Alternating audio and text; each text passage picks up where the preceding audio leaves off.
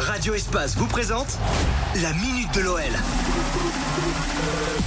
Yes, juste avant, on parle sport avec Baptiste. Salut Baptiste. Salut Fred, salut à tous. Un choc dimanche au groupe Ama Stadium. L'OL affronte Monaco en clôture de la huitième journée de Ligue 1. Un match important pour les Lyonnais qui ont mal débuté ce championnat malgré une victoire la semaine dernière contre Strasbourg.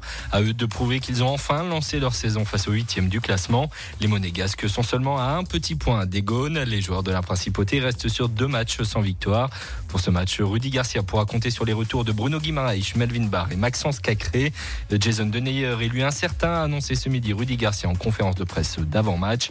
Malheureusement, la rencontre sera à huis clos à cause du couvre-feu. Coup d'envoi à 21h. Oussem Aouar répond à ses détracteurs. Critiqué sur son irrégularité, la pépite de l'OL s'est confiée sur le plateau d'OL TV. Je n'ai pas encore atteint mon potentiel maximum, je suis jeune et j'ai encore des choses à apprendre. J'accepte les critiques, c'est normal d'en recevoir. Il me reste encore beaucoup de choses à améliorer, à analyser le numéro 8, mais nul doute qu'il apportera à l'équipe cette saison. Et à 16h50, on passe euh, au tweet de la semaine. Les clubs français n'ont pas brillé cette semaine en Coupe d'Europe, ce qui n'a pas manqué de faire réagir les supporters lyonnais sur Twitter, comme Harry le Lyonnais. Merci les clubs français, un point sur neuf, mort de rire. Alors vous pensez toujours que Lyon n'avait pas sa place en Ligue des Champions cette année? Certains ont visiblement encore en travers la fin de saison anticipée.